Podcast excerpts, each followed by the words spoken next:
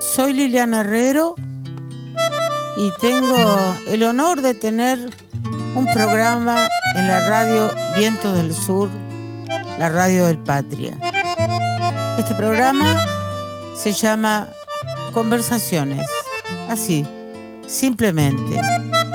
Charlas al paso con amigos y amigas.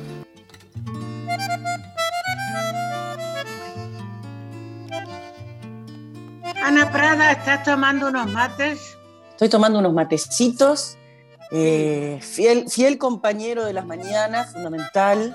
Eh, acá, con yerba, esa yerba uruguaya que tengo muchos amigos argentinos que les gusta y cada vez que voy, o, cuando, bueno, ahora está difícil para ir, pero cada vez que, que, me voy para allá en la valija hay dos o tres kilos de esta yerba que les gusta mucho a, una cantidad de amigos de allá. A mí también me encanta, pero tiene un problema, que es que tapa la bombilla argentina.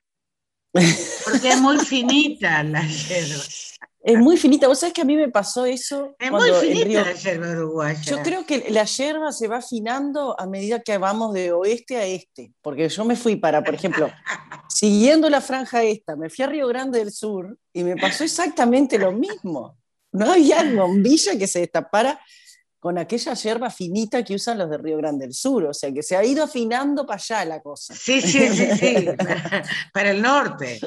Se ha ido afinando para, el noreste, ponele, porque noreste, claro. Arrancamos por allá, la hierba es gruesa con palo, venimos para acá, ustedes se quejan de que fina, y yo voy para allá y me quejo que fina la de ellos. Sí, yo en Porto Alegre, por ejemplo, no puedo tomar mate. Imposible, es una imposible. cosa imposible. Sí, sí, sí, y si no tengo que salir a buscar bombillas que tengan agujeros más, más chiquititos, más finitos, para poder tomar mate.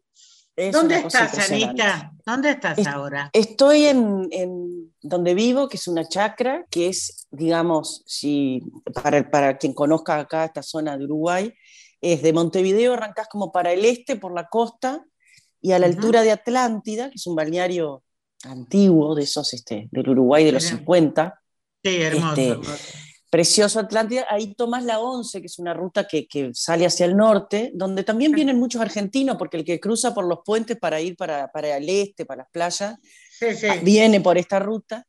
Entonces este, te metes ahí unos 20 kilómetros, o sea que estoy tierra adentro, pero estoy cerca de, de, la, de la, playa de Atlántida y de, y, de un montón de lugares. Es como, digamos, una zona rural, pero no es esa, esa cosa de, de, estancias grandes, es como una zona canelones de mucho, donde se establecieron los primeros inmigrantes canarios y de, un montón de lugares.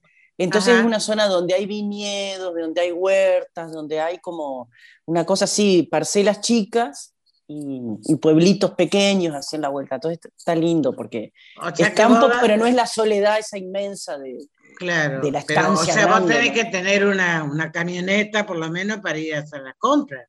Sí, sí, sí, sí, no, tenemos movilidad, tenemos, tenemos este, acá hay un pueblito al lado, este, estamos a 15 minutos, ya te digo, de ahí de Atlántida, que hay todo.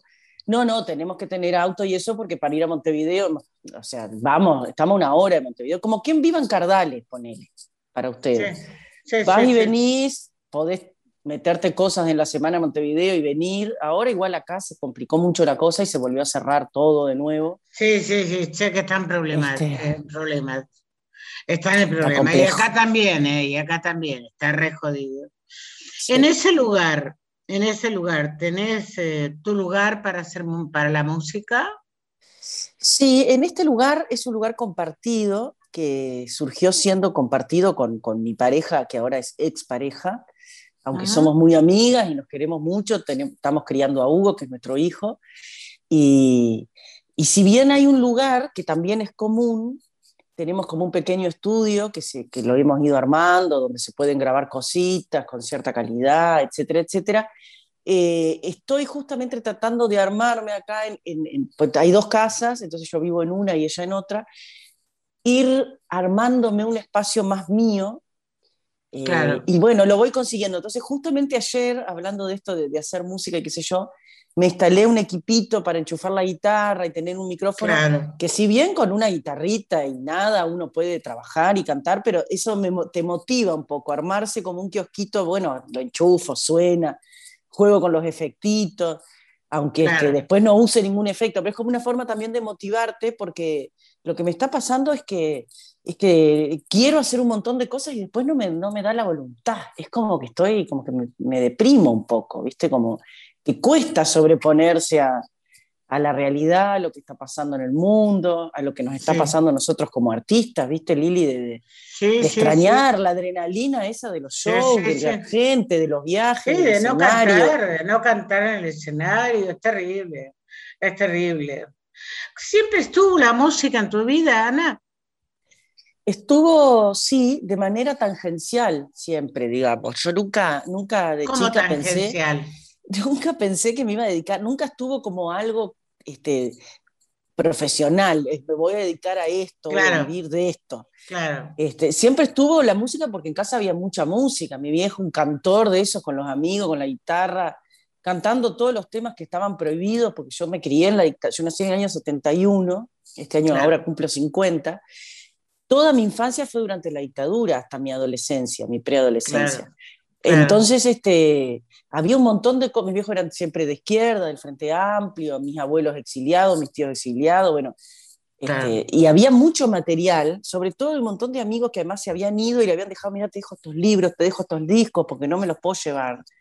Y me acuerdo que mis viejos en un momento, creo que eh, yo era muy chica, tenía 3, 4 años, cuando empezó más el terror, digamos, el miedo, me acuerdo que hicieron una hoguera, se ve que deben haber quemado cosas. Claro. Y, este, y después había discos y cosas que, que, escondieron, no sé dónde, bajo tierra, yo qué sé. Entonces, un montón de música, ponele Biglietti, Citarrosa, Los Olimareños, cosas de la Argentina también, no se podía escuchar en el tocadisco. Entonces se cantaba en casa mucho con la guitarra, claro, mi padre claro, y mis amigos. Y, y ese canto era un canto que encerraba este, esperanza, dolor, lloraban, se reían, se emocionaban. No era un canto hueco, no era diversión solamente, era una cosa de sentir. Y eso me acompañó siempre. Entonces estaba la música como algo muy importante en mi infancia, en mi vida, en mi, en mi crecimiento, ahí en mi, cuando yo estaba creciendo, cuando era niña. Era como una cosa importante la música. Por supuesto. Y, este, y había un tocadisco donde yo rescataba, me acuerdo que había un disco chiquito, que era chiquito de, de, de tamaño, viste que había discos grandes de vinilo. Sí, sí, sí, sí, sí, sí, Y yo como era chiquito, pensé que era para, para niños. Entonces lo puse, y era un disco de las canciones de la, de la Guerra Civil Española. Española, claro. Y, y, también unas cosas, había una que decía, este, no, era del Frente Amplio que habían tomado canciones que dice, por el Frente Amplio no nos moverán. Y, después, y el que no crea que haga la prueba, no nos Y yo me las aprendía de memoria y después las cantaba en la escuela. Y un día llamaron a mis viejos a decirle, callen a la, a la niña subversiva esta porque van todos para adentro. Entonces, eh, esa cosa de la música que, que, que siempre estuvo pero ya te digo, no profesionalmente. Yo me vine a Montevideo a estudiar, estudié, empecé derecho, después me torcí, después hice algo de ciencia de la comunicación y finalmente terminé en psicología y aprendiendo guitarra también y la música siempre en la vuelta. Este, quizá después como una carrera en paralelo, porque yo cantaba ya cobrando algunos pesos con mis primos, qué sé yo, y también estudiaba, y como esas dos cosas ahí. Y la, y, la y la, guitarra, ¿y la guitarra cuándo aparece? La guitarra en tu vida, ¿cuándo aparece mm. la guitarra? Y aparece. Aparte de, aparte de, estas reuniones maravillosas que evidentemente tus padres deben tener, deben pertenecer a mi generación, digamos. No, ¿cierto? son un poco más grandes, son más jóvenes. ¿Más grandes? mi, viejo, mi, mi, vieja ya falleció y mi padre tiene 70 y es del año 43 mi padre, mi madre era del 40, más grande. Y bueno, querida, yo tengo 73. Bueno, vos sos más joven, mi padre tiene eh, no sé, 76. Poco. Pero la generación, sí. el espíritu que cubría. Sí, el espíritu, claro, la generación más, sí, sí generación, sí, se tuvieron que eh, luchar las mismas luchas, este, sí, más o menos la música que andaba en la vuelta, sí, sí. escondernos, escondernos en los mismos momentos, cantar bajita las canciones que no se podían cantar. Totalmente. La guitarra, se tocaba la guitarra en esas reuniones, evidente por lo que me contás. Ahora yo digo, ¿cuándo aparece en tu vida la guitarra? ¿Cuándo es que vos agarrás una guitarra? Y, y, un poco para empezar a, agarrarla, la agarraba siempre, lo que pasa es que uno se cree que la guitarra tocarla es fácil y es de las cosas más difíciles que hay. Claro, claro. Y pero a los 13, 12 o 13 empecé en Paysandú con un este profesor, Ramuspe de apellido, que daba guitarra clásica. Entonces yo iba y empezaba como a leer algunas cosas muy básicas y a tocar como unos minué y unas cosas. Y después medio que me, me, desmotivé porque yo lo que quería a esa edad era tocar unos acordes y cantar en las reuniones. Yo quería el fogón, ¿viste? Quería la guitarra para generar este, vínculos y expresar las cosas de amor que me estaban pasando en ese momento. lo, que después, lo, que después seguís haciendo toda la vida, ¿viste? Porque no es lo mismo. Sí, sí, sí, por supuesto. lo, que te, lo que te cambia es que el fogón después se transforma en un escenario o algo, pero es lo mismo, ya el sentimiento igual. me acuerdo que, una, vez vi una entrevista que hicieron en televisión a, a Caetano Veloso y entonces eh, le pregunta el periodista Caetano Veloso por qué canta. Y entonces él contesta, una pregunta estúpida, la verdad que, ¿por qué? ¿Qué sé yo? Son miles de motivos por los cuales uno canta. Por los cuales uno canta. Claro, y, este, y Caetano contestó para encantar. Ah, Mira, para encantar, brillante. Porque, porque la verdad que todas cantamos para encantar, para también para, eh, eh, digamos, para sacar para afuera todo aquello que uno está pensando, sintiendo, emocionándose. Y entonces, eh, más que mi nuevo, lo que quería estudiar era una canción que encantaras a la gente cantando y tocando en un fogón. Eso es lo que... Lo que es, en el fondo todos, queremos, todos hemos buscado que nos quieran de alguna manera u otra. Acercarse desde un lugar de que digan, ah, mira que no sé, encantar quizás sea la palabra mejor, encantar, porque aparte la música y el canto tiene eso, que encanta, que en el mejor de los casos, te puede pasar que no encantes a nadie, pero lo que uno busca un poco es eso, ¿no? Como algo que tiene un poco de magia también. Una vez fui yo a la televisión con un periodista bastante tonto, acá en la Argentina, y, este, y fui con Fito, me acuerdo, no sé qué estábamos presentando, no me acuerdo, de las, de las tantas veces que fuimos juntos a la tele. Yo voy muy poco a la tele porque me aburro, me canso, me, me, pongo, me pone nerviosa. Y, entonces me preguntaron eso, ¿por qué canta? Yo dije, para encantar, y el tipo no me entendía. Entonces Fito le hacía seña que juntara las dos palabras, en cantar, que la juntara, y hacía señas así con las manos para, lástima que la gente de, que escucha este programa no nos ve, pero era, era la, el gesto de juntar las dos palabras. Juntar las palabras, me imagino a Fito con esa gestualidad que palabras, todo flaco, con las manitos, viste que Fito mueve las, manitos de una manera, eh, juntala, juntala, me lo imagino Exactamente. Juntala, hermano. Yo que estoy con los pelos medio fitos, ¿viste? Juntala, juntala. te sale perfecto. Te sale perfecto. Bueno, te fuiste a ah. Montevideo. Dejaste Paysandú, pero Paysandú. Paysandú es clave, porque Paysandú es como si vos me dijeras Entre Ríos. Y, y en eso estamos muy hermanadas, vos y yo. Totalmente. estamos eh, muy hermanadas, porque nosotros éramos chicos y nos íbamos con mis padres y mis hermanos para el este, nos íbamos al río Uruguay, nos íbamos a Paysandú, nos íbamos a Salto, eso era nuestro viaje, digamos. Claro, las termas. Con, Concordia, Salto, ¿no? Y a Paysandú hemos ido varias veces, pero qué, qué, qué, qué ¿Qué, mundo era ese? ¿Qué para mí, para mí, Paysandú, viste, como vos dijiste, es como para vos tu litoral, yo creo que no se deja nunca. Eh, eso está ahí. Yo creo que lo que te, eso que te queda como, como acollarado en la infancia, como se dice. Sí, sí, y, sí, Esa es la palabra, esa es la palabra. Acollarado, es como una cosa que yo creo que he vivido más años ya fuera de Paysandú que en Paysandú. Sin embargo, yo me sigo sintiendo absolutamente sanducera. Hay algo fundante en eso en esos paisajes, en, esos, esos, este, en esas sonoridades de ahí, de esa zona, este, no solo por las músicas elaboradas, sino también por, por tu río, por los pájaros, yo vivía en el campo, por todo un montón de cosas que, te van como constituyendo, ¿no? Yo creo que la infancia para todo el mundo es muy fuerte y, te marca, ¿no? Te, marca mucho. y yo me siento de allá, incluso mi padre vive allá, el rancho, que yo, hay una canción que digo, en mi rancho siempre me supo esperar, este, sigue siendo el mismo, el que mi padre se, se, casaron, hicieron ellos una casa con techo de quincho, por eso es rancho, este, como acá se encontrás en las playas, a veces esas casas que son de ladrillo, pero con el techo de cumbrera así de quincho. este, era, un rancho en su momento bastante hippie, si se quiere, porque era raro en el país Sandú en los años 70 haber hecho un año, una casa así, no se estilaba.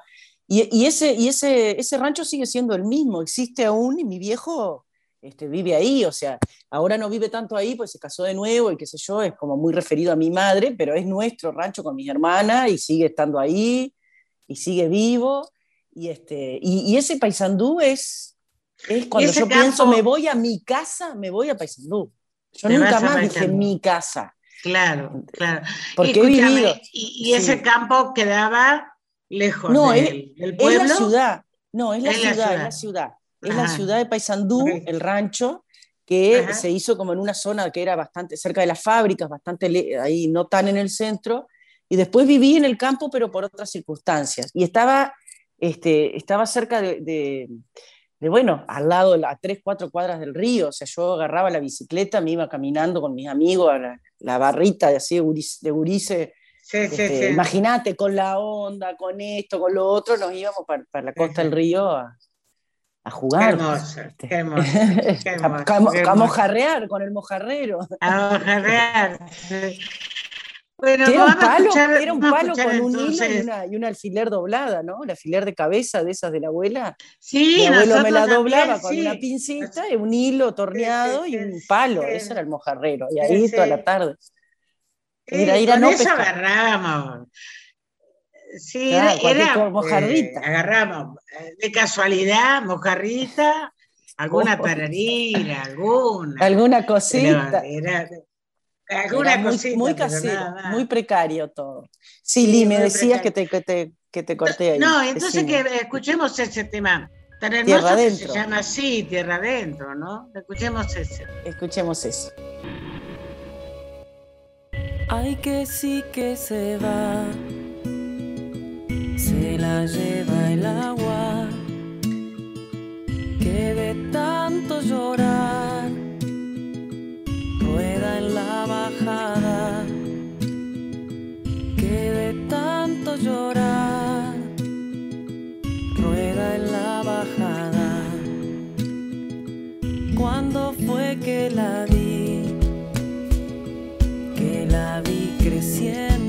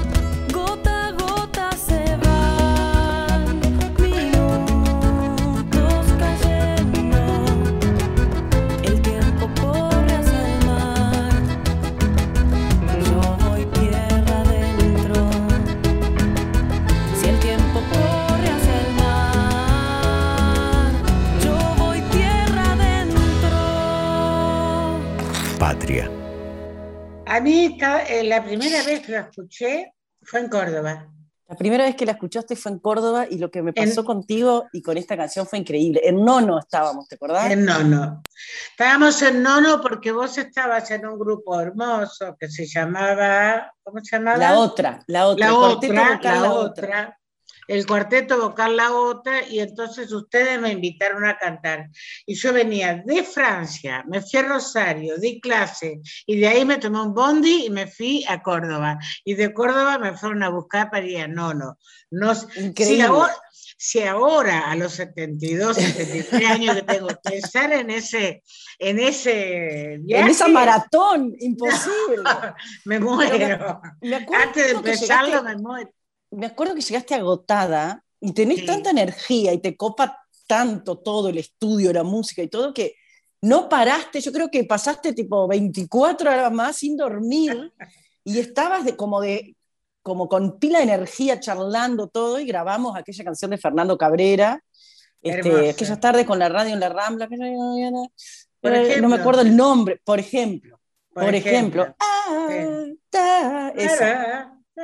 Ah, que fue increíble la emoción del estudio cuando vos arrancaste a cantar, que empezaste como a cantar y a decir y a improvisar, y fue una cosa que quedamos todas eh, heladas. Y fue re loco, porque estábamos conviviendo, ¿te acordás? Todas ahí, con Urbano Moraes. Urbano, Urbano Moraes, todas las todas ustedes del cuarteto, yo, el, técnico, que era un divino. Daniel Báez, eh, Daniel Báez, bueno.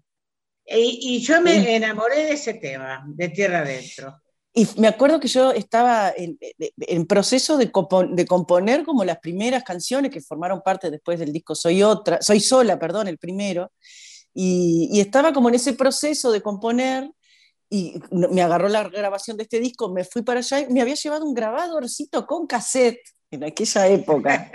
Ya era antigua igual, ya había otro, pero era antigua. Y tenía un grabadorcito con cassette donde tenía algunas cancioncillas ahí que había grabado. Y este, vos me preguntaste, ¿en qué andás? ¿En qué andás vos? Le digo, mira, estoy componiendo, bueno, te conté, tratando de a ver qué pasa nomás. Y, este, y me dijiste, a mí me interesa, a ver, déjame escuchar. Y yo te di ese cassette y vos te lo llevaste. Y después, al tiempo, me acuerdo que me llamaste y me dijiste, escuchame una cosa, te voy a decir, amiga, como hablas vos así, divina, este, te voy a decir que vamos a grabar Tierra Adentro. Este, y la grabaste antes que yo. Vos. Sí. Yo todavía no había terminado el disco, no, no tenía las canciones para el disco, no, la, no me había metido al estudio.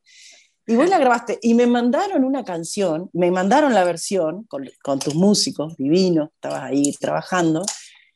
Y yo dije, pa, con esta versionaza que se mandó, Liliana, ¿cómo hago yo para grabarla? ¿Viste? Pero no podía dejarla fuera porque tenía pocas canciones, tampoco me podía.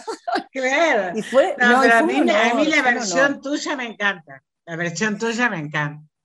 a mí me, me, partió la cabeza tu versión y después además este, fuiste como una madrina siempre para mí en, en, ese sentido artístico y todo, además grandes charlas que hemos tenido y todo lo que yo aprendo escuchándote y, y viéndote actuar y tu oficio y tu palabra y tu compromiso y tu, tu compromiso político y social, a mí me, me, me, enseña mucho, cada vez que te voy a ver aprendo, ¿viste? Son como tan referente que es impresionante. Y me acuerdo que yo no tenía nada, notas de prensa, nada, nada, y te mandamos el disco y te pedimos si vos escribías algunas liñitas, unas palabras al respecto para tener como una cartita de presentación a la hora de ir a pedir notas y salir con la carpetita bajo el ah, brazo. De eso no me acuerdo, Ana. Claro, vos me hiciste una cartita explicando lo que te había ah. parecido el disco y esas fueron mis primeras herramientas para yo salir a pedir una entrevista a fulano, sultano, mengano con Marina Belinco, que nos tomábamos el subte con la carpetita abajo del brazo y íbamos metíamos, yo metí notas desde todo, desde radios importantes hasta la última radiecita cooperativa en el medio de la nada, porque todo, imagínate. Todo servía, todo servía. sirve y. Claro, claro. ¿Y la carta ¿qué hiciste con esa carta? Mira, hay, hay, hay pedazos de eso, de, de eso que vos escribiste, que era como, como unas líneas así, este, que creo que todavía aún hoy, este, cuando me piden un avío o algo, yo te cito, te pongo entrecomillada, este, que describe, que me decís como con, una, con un humor y una ironía fina en las letras y, y no sé qué, no me acuerdo exactamente, pero la verdad que, que fue maravilloso. Y me, nada, ya te digo, fue como a mí, a mí tierra adentro, sí, a mí tierra adentro este, me gustó mucho, primero por esa, no solo la música, digamos, sino el texto, ¿viste? No conviene esperar cada cosa a su tiempo, qué sé yo, cuando, cuando las cosas son a su tiempo, eso no lo sabe nadie. No lo a mí me gustó que una canción lo dijera, digamos, ¿no? Y por otro lado, yo voy tierra adentro, el tiempo corre hacia el mar, yo voy tierra adentro. a veces viste que uno toma una canción porque por dos por dos líneas, dos líneas dichas, o por una línea melódica que te encanta. Y bueno, a veces, muchas veces, hasta por esas cosas haces una canción. Tomás una canción y la haces. A mí tú, me... tú, me... dijiste, claro, tú me dijiste en ese momento, yo quiero decir esto, yo quiero decir si el tiempo corre a armar, yo voy tierra adentro, y fue lo que a vos te, es lo que vos me, me, decías después, que es eso mismo que estás contando ahora, que de repente una frase o una vuelta melódica o algo decís, bueno, esto lo quiero hacer. Y después vos, que sos como, sos la magia tuya de agarrar una canción, dar la vuelta, reinterpretarla, sacarle cosas que, que esa canción antes no tenía. Yo creo que, que tu forma de interpretar es una forma de componer, es una nueva composición. Yo creo que las canciones se visten de otra manera. Este, hay canciones que en tu voz, nada, las canciones todas en tu voz y en tu decir cobran otro vuelo, porque vos las desarmás, las decís de otra manera, enfatizás en cosas que, le da otro, otra vida a las canciones. Sí, este, pero bueno, porque son las que me impactan y eso a mí me impactó y me gustó. Y además esos días en Nono fueron hermosos, fueron de mucha música entre todas y con Urbano también y con, con varios, o sea, fueron momentos de mucha música, de mucha, mucha, creatividad, con mucha, alegría. mucha alegría y creatividad con la música. Y después fue, vino Montevideo. ¿Y ahí, ahí qué hubo, Ana? ¿Qué, qué, qué pasó? Y ahí fue, y ahí fue como primero un desarraigo terrible, porque parece mentira, pero dejar la casa de los, de los padres y yo qué sé, yo tenía 19, 20 años empezar a vivir sola, por un lado está buenísimo y por otro extrañas un montón de cosas, ¿no? Esa cosa como de, fa, qué bueno. Y ta, extrañar pila y, y, también un poco, en esa época parece mentira, pero el mundo no era tan chiquito como parece ahora con la internet y la globalización y todo. Claro. Ah, yo me sentí un poco discriminada por ser del interior.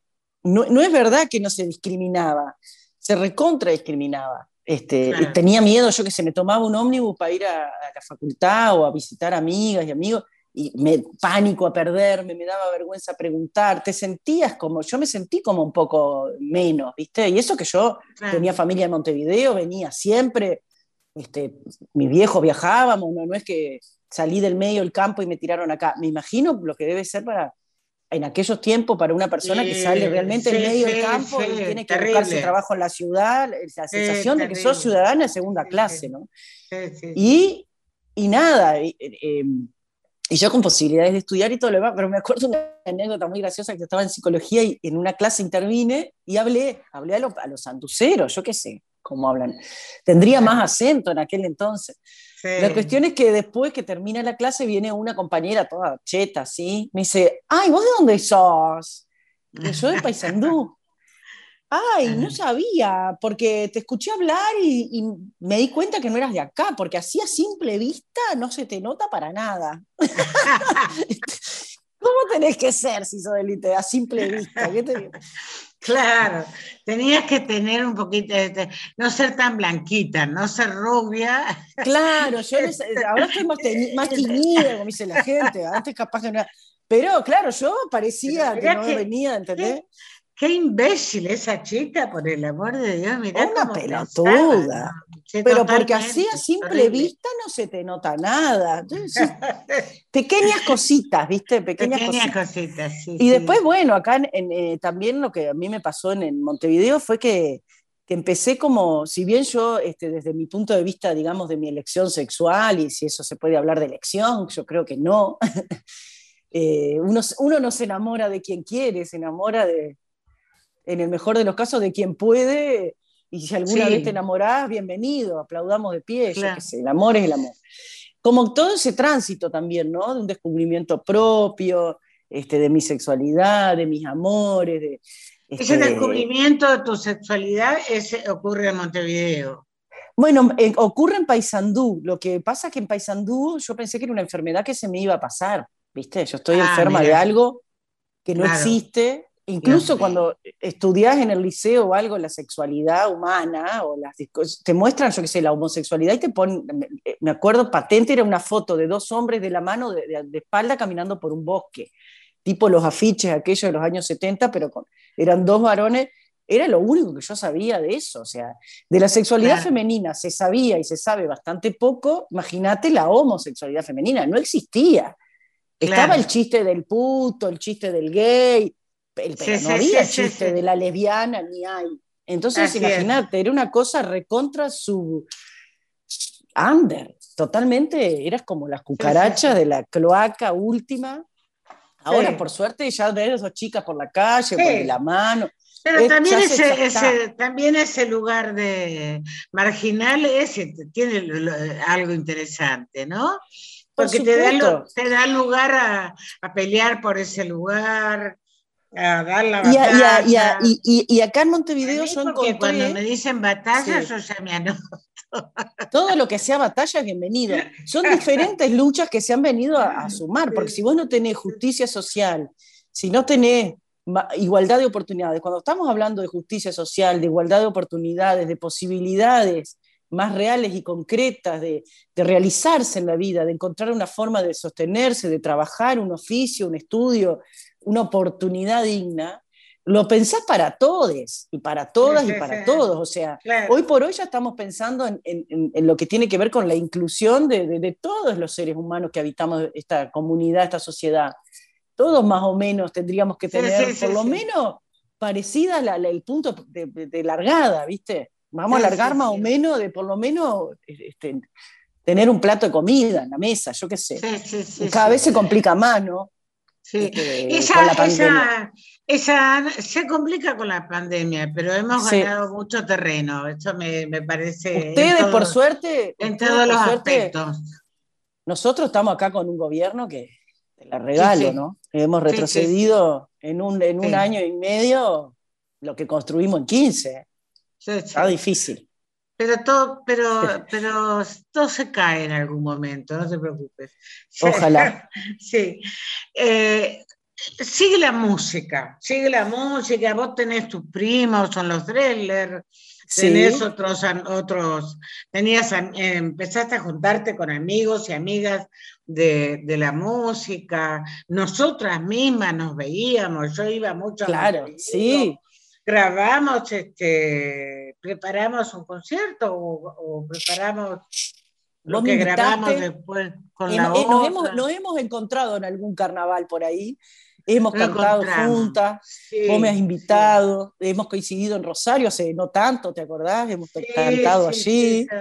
Este, y nos hemos, siempre hemos estado ahí, en, yo te iba a ver, nos hemos ido a ver, y la música siguió y bueno, y fue para mí este, un camino hermoso donde me sentí muy bienvenida, muy querida, este, muy cuidada. Sí, a mí me parece que sí, Ana, que eso te pasó. Por los músicos. ¿Cuántos discos tenés, eh, cuántos discos tenés vos sol, solista, digamos? Tres. Como solista tengo tres. Eh, sí, tengo tres como solista. Después me, me, he dejado estar mucho estos años porque este, mi último disco ya tiene muchos años salió en el 2013, el Soy, Soy Otra, y estoy trabajando, ahora saqué un disquito de versiones, o sea, me paré del otro lado del, mostrador ah, y me encantó, me encantó porque eh, justamente que estamos hablando de esto de temática de género y qué sé yo, hice ocho canciones, no mías, así elegidas no a la Bartola, pero con cierta libertad, digamos, de, distintos géneros, donde Qué bueno. Eh, este, hay varias canciones, entonces como que me di, me, di esa, esa, ese lujo de hacer canciones de otros que, que, está buenísimo, sin esa exigencia de, componer y componer. De componer, claro. Pero esa es una experiencia muy linda, Ana. Hermoso, me encantó. Trabajé, ¿sabes con quién? Allá en Argentina trabajé con Manu Sija, lo hicimos ah, en pandemia. Este, Manu es un, muchacho que se toca todos los instrumentos habidos y por ahí. Sí, sí, lo conozco, lo conozco. Entonces, este, y muy querido, también nos hicimos amigos.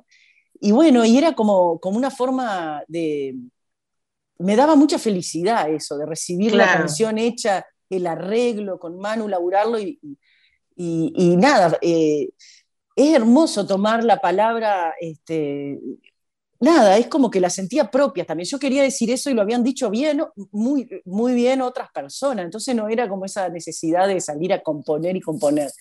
Mientras tanto, bueno, he hecho algunas otras canciones, he hecho colaboraciones, he grabado discos, he compuesto otras cosas. No es que no he compuesto estos años, pero sí, sí, sí, me he tratado de desprejuiciar en ese sentido, ¿no? Justamente vos decías, yo tengo unos primos, los Dresler, Jorge, por ejemplo, que es un gran compositor.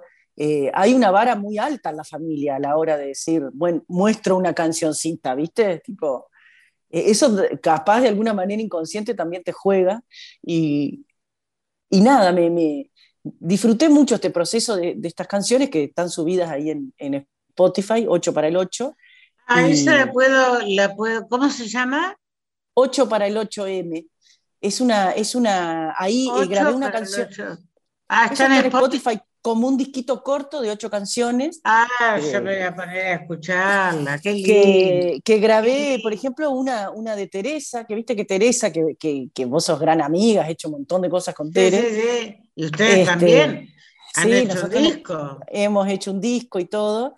Pero yo elegí una canción de Teresa que no está en ese disco, porque viste que Teresa habla mucho de, de las mujeres, a través de, qué sé yo, te narra la historia de un oficio, de una, yo que tiene, no sé qué, la negra eulogia, la Celedonia Batista, cuando Apurate José, que dice Apurate José, quien narra es la madre, la madre le habla, o sea, también es la historia de una mujer y de una lucha. Entonces, nada, me encantó cómo toca la temática de género de una manera muy fina, sin convertirla en una cosa directa o un panfleto. Así, este, Totalmente te de acuerdo. Te cuenta la historia, la realidad dura de las mujeres trabajadoras, campesinas, y bueno, yo elegí la, la Celedonia Batista, hice una versión ahí con Manu, y, y, bueno, le pedí permiso, me, me, dijo que sí, así que ahí está la Celedonia Batista, que también la, elegí hoy para compartir. ¿Esta es la que vamos a escuchar ahora? Esta es la que vamos a escuchar ahora. Esa ah, versión. genial. Vamos, vamos a escuchar la Celedonia Batista de Teresa Parodi, por Ana Prada, Sí. Ahí está.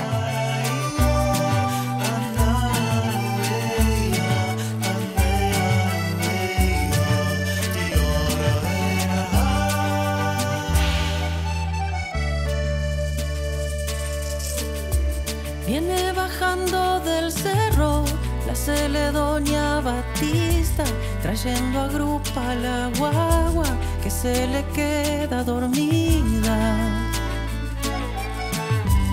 Es una mancha ya lejos con su pollera amarilla, viene arrastrando el cansancio, hebra por hebra tejida.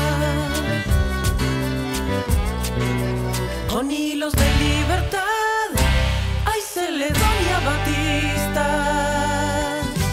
Déjame un tiempo infinito donde no cueste la vida. Déjame un tiempo infinito donde no cueste la vida. Déjame un tiempo infinito donde no cueste la vida. Déjame un tiempo infinito donde no cueste la vida. Déjame un tiempo infinito donde no cueste la vida.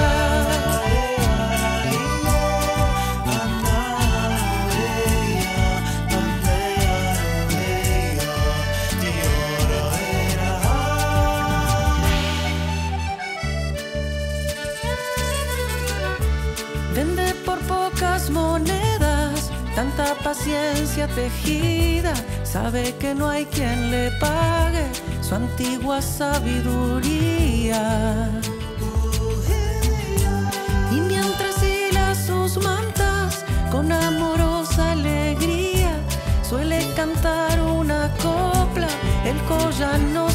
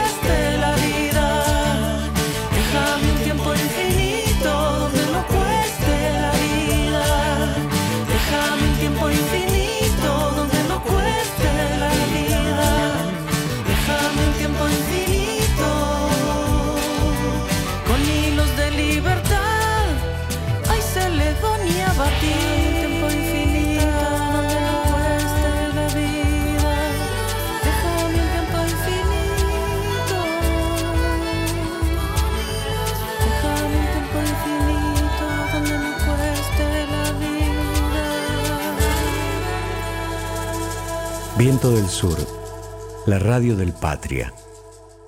Me parece preciosa esta versión, Ana. Me parece preciosa, me ah, parece preciosa. Muchas gracias. Pero hay una cosa también muy, este, muy característica que, que le hace también extraña y bonita. Y es que vos no estás cantando como si fueras una chica que está cantando un guayno, porque esto es un guayno, eh, del noroeste argentino. Lo estás cantando como Ana Prada, como lo que sos, como una uruguaya de tierra adentro.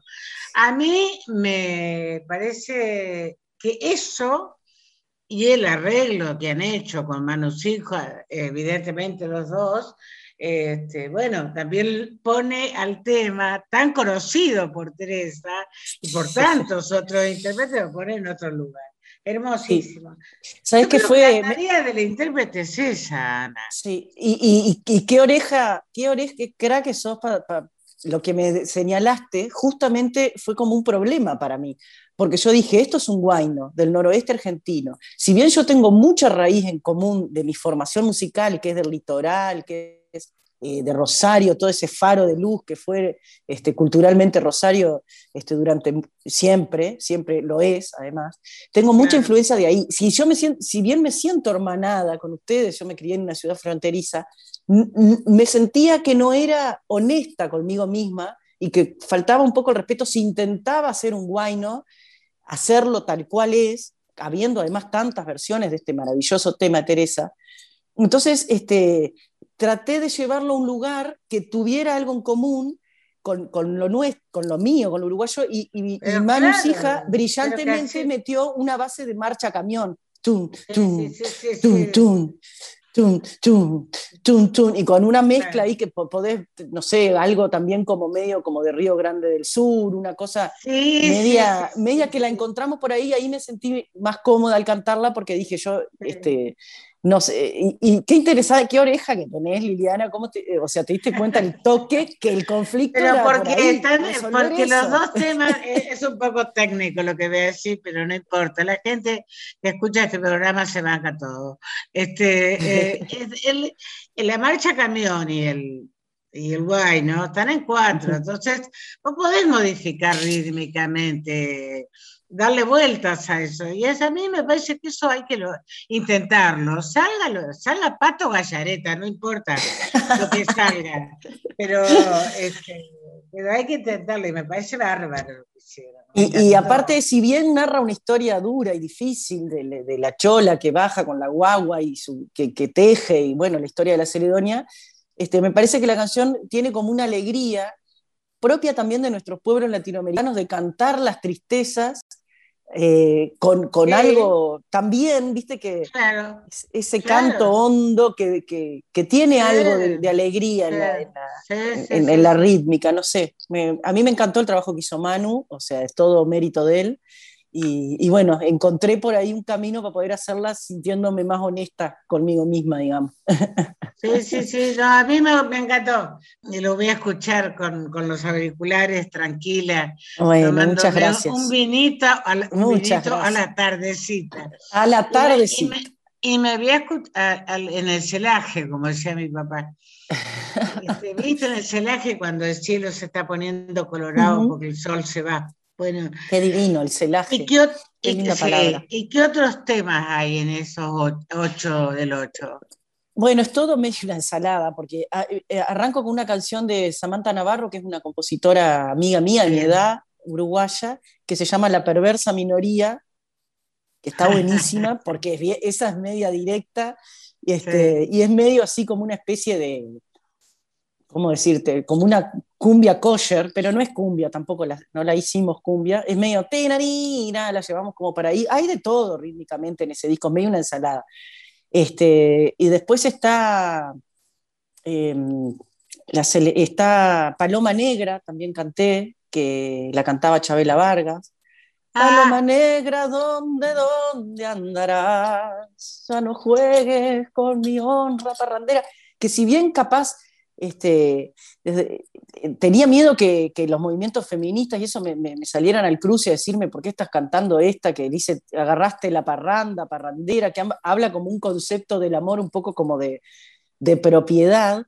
Pero bueno, después hablé con, con, Gabriela Borrelli, por ejemplo, que para mí es una referente de todo este movimiento poético y todo lo demás, y, y me le dio una interpretación que, que me recontrahabilitó y que me, y me, me, gustó hacerla, y que también yo quería homenajear a, a una mujer que... que una luchadora, ¿no? Una luchadora absoluta, que, que, que, bueno, que tuvo que, que, no sé, como que eran otros códigos, era otro momento histórico, para ella fue durísimo, sufrió mucho, y, fue la beta y la manera que encontró de poder desarrollar su canto, su trabajo y su profesión, aunque la fama y el éxito la, alcanzaron de, grande ya. Grande, sí. De grande, grande. Y, bueno, quería meter una ahí de, Chabela, que cantaba Chabela, no es de ella. Y un poco como homenaje también. Y después está, yo que sé, metí pelo suelto, esas típicas. A mí me gusta andar de pelo suelto. También todas versiones así con Manu.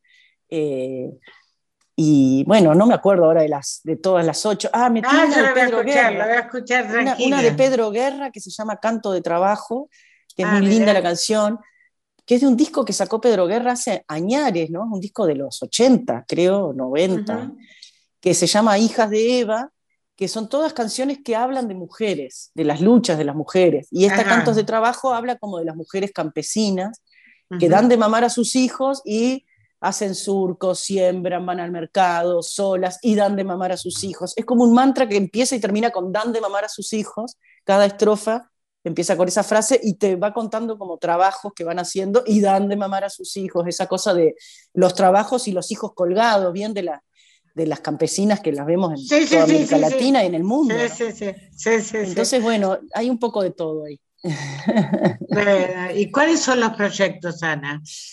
Y bueno, la idea ahora. ¿Cómo viene tu vida? ¿Cómo viene tu ah, vida? Eh, eh, digamos, la vida de todos, partamos de la base que la vida de todos está detenida. Sí, sí, partiendo de esa base.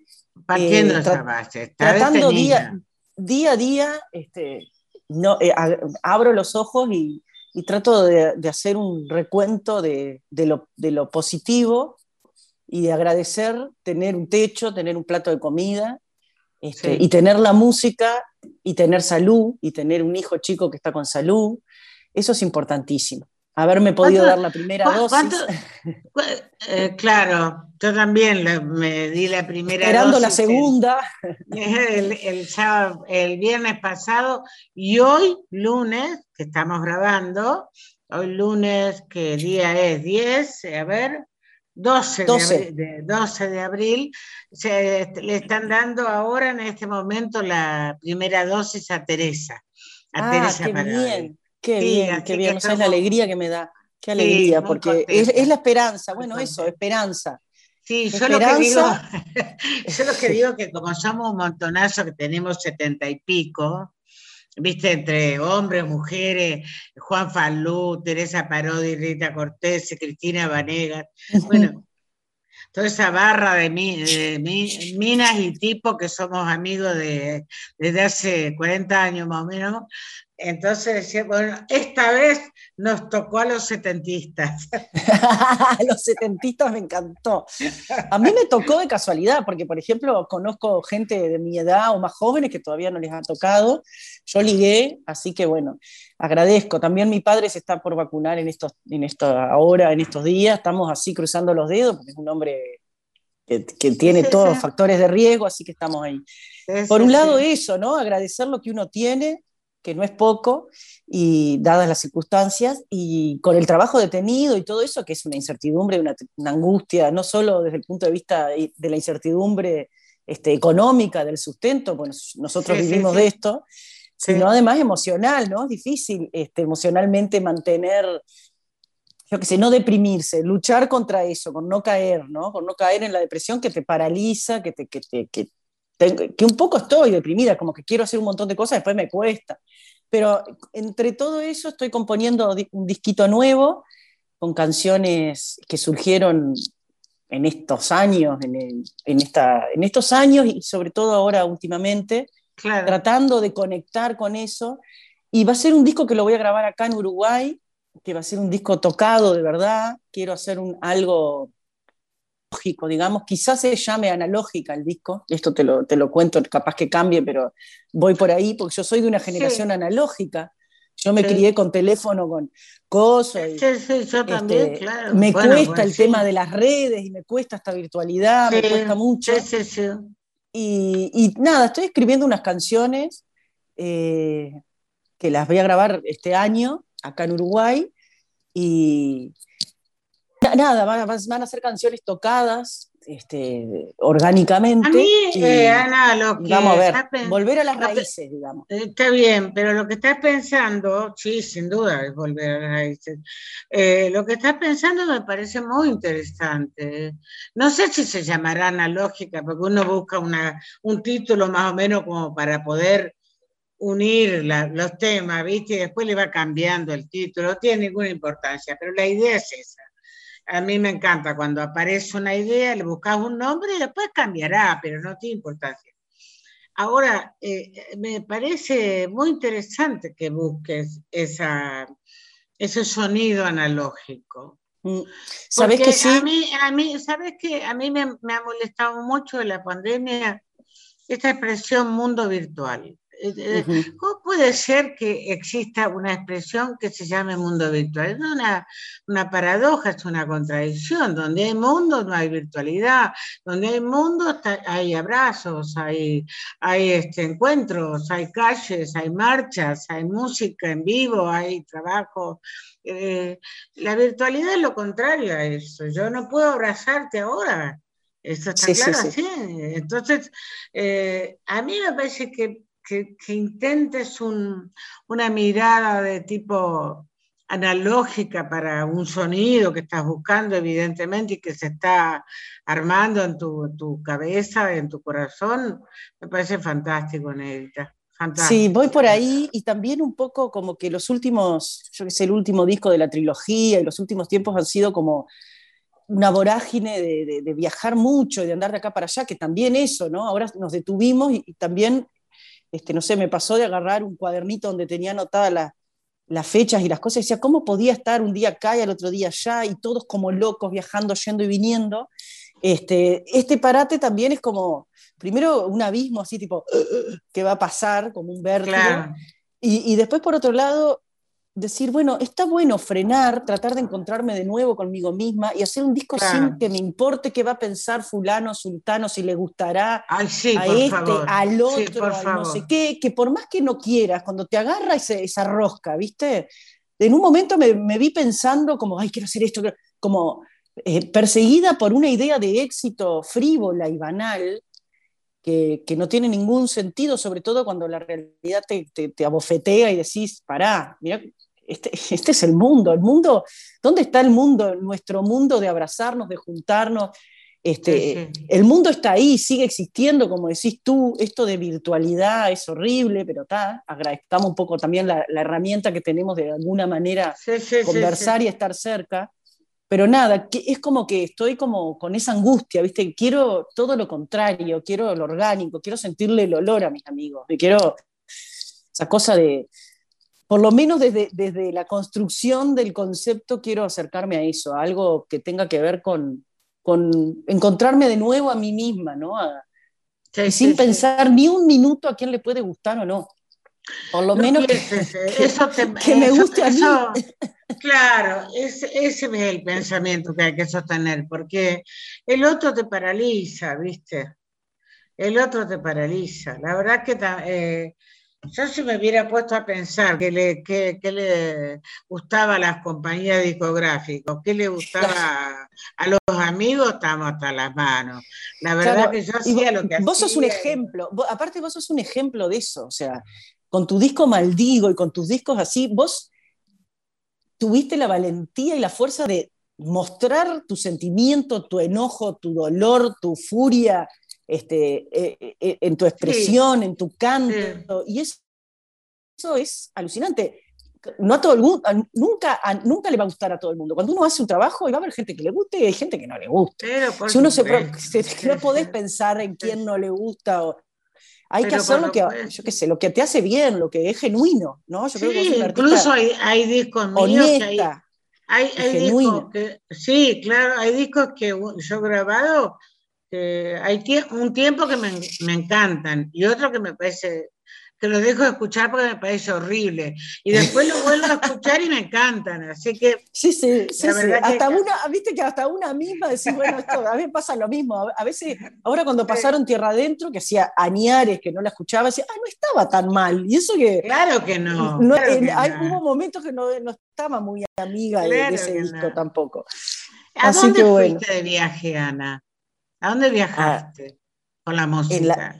en la vida y, he viajado gracias a la música, porque, y estuve, estuve en Europa muchas veces, estuve mucho en España, eh, mucho en, bueno, estuve, no mucho, pero pude conocer, yo que sé, Dinamarca, Suecia, esos países así que son como la Europa, que uno imagina Europa como que sí, pa, esto sí, que son, son, otra cosa. Y, este, y después, bueno, Argentina me la he recorrido casi toda, te diría. Muchísima, sí. Casi toda, hasta Ushuaia ha ido, y me parece el, país, uno de los países más bellos del mundo, tienen todo, todo. Y cada región tiene su sonido, tiene su identidad, es impresionante, sobre todo el norte argentino, es impresionante la, la, la, cultura, la fuerza de, folclórica, la fuerza de, de la música. Este, Brasil, he recorrido bastante Brasil, no mucho, no el norte, pero hasta Río, ponele ahí esa zona, porque que después ya es otro mundo sonoro, cuesta más entrar. Eh, Chile, Colombia, eh, yo qué sé, Panamá, El Salvador. He andado por ahí. Me falta, es que quiero conocer mucho más de América Latina, sobre todo, me interesa mucho América Latina. México, estuve en México también. He andado por ahí.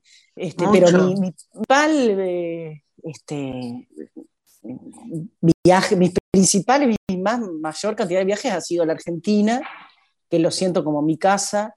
Incluso he alquilado alguna vez un apartamentito, hay un monumento, un amigo, y en medio vivido allá.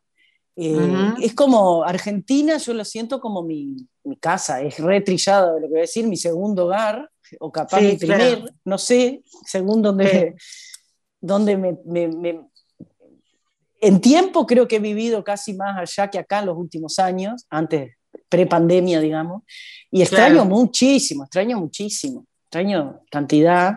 Este, nada, tengo un montón de amigos allá, de amigas, de gente, y nada, con muchas ganas de volver.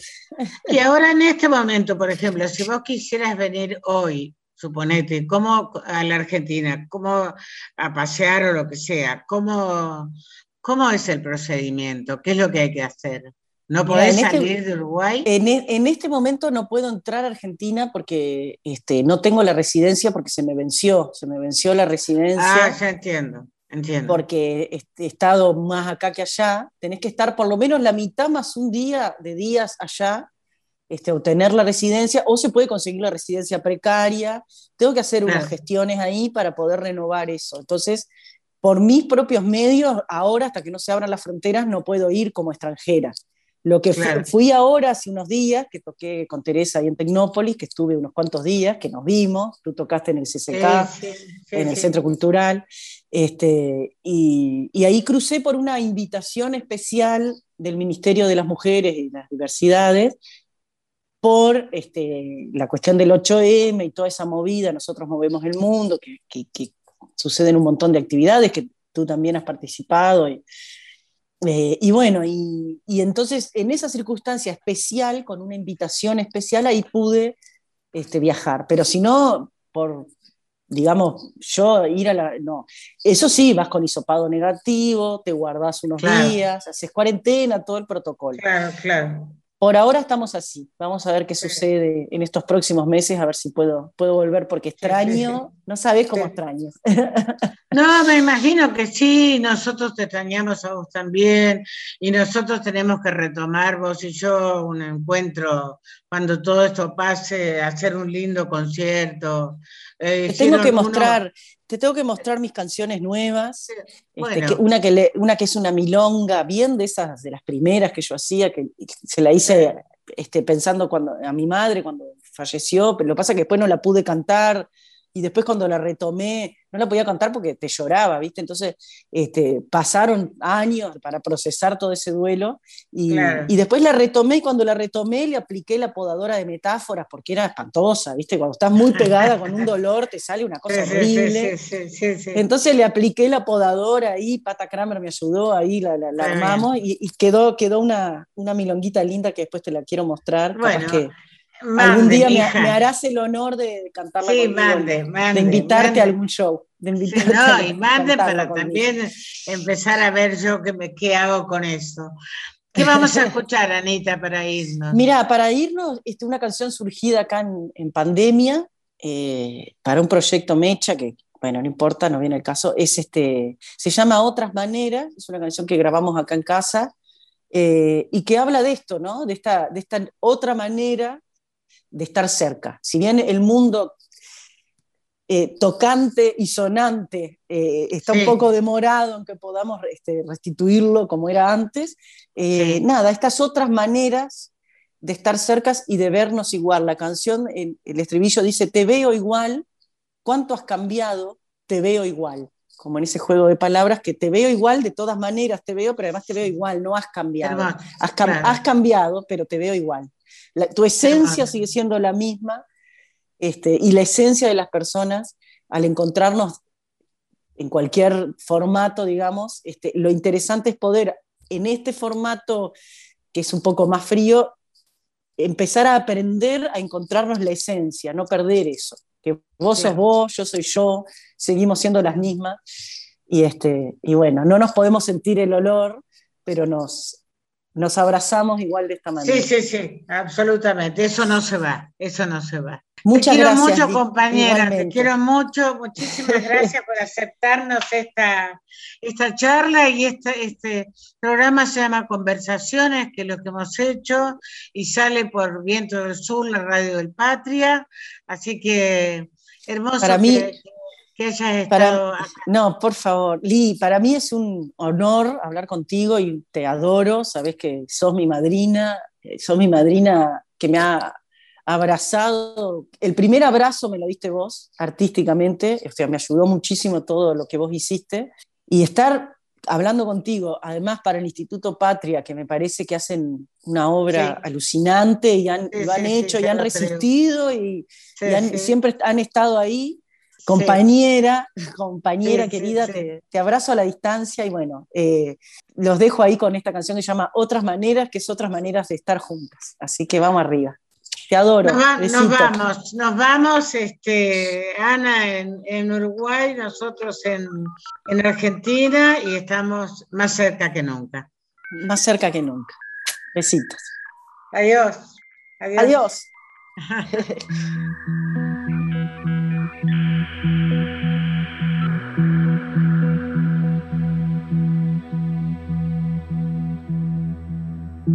Otras maneras conocidas pero nuevas de buscar, otras maneras conocidas pero nuevas de perder, otras maneras conocidas pero nuevas de querer. Otras maneras conocidas pero nuevas de leer, otras maneras conocidas pero nuevas de llegar, otras maneras conocidas pero nuevas de mirar. Te veo igual, cuánto has cambiado,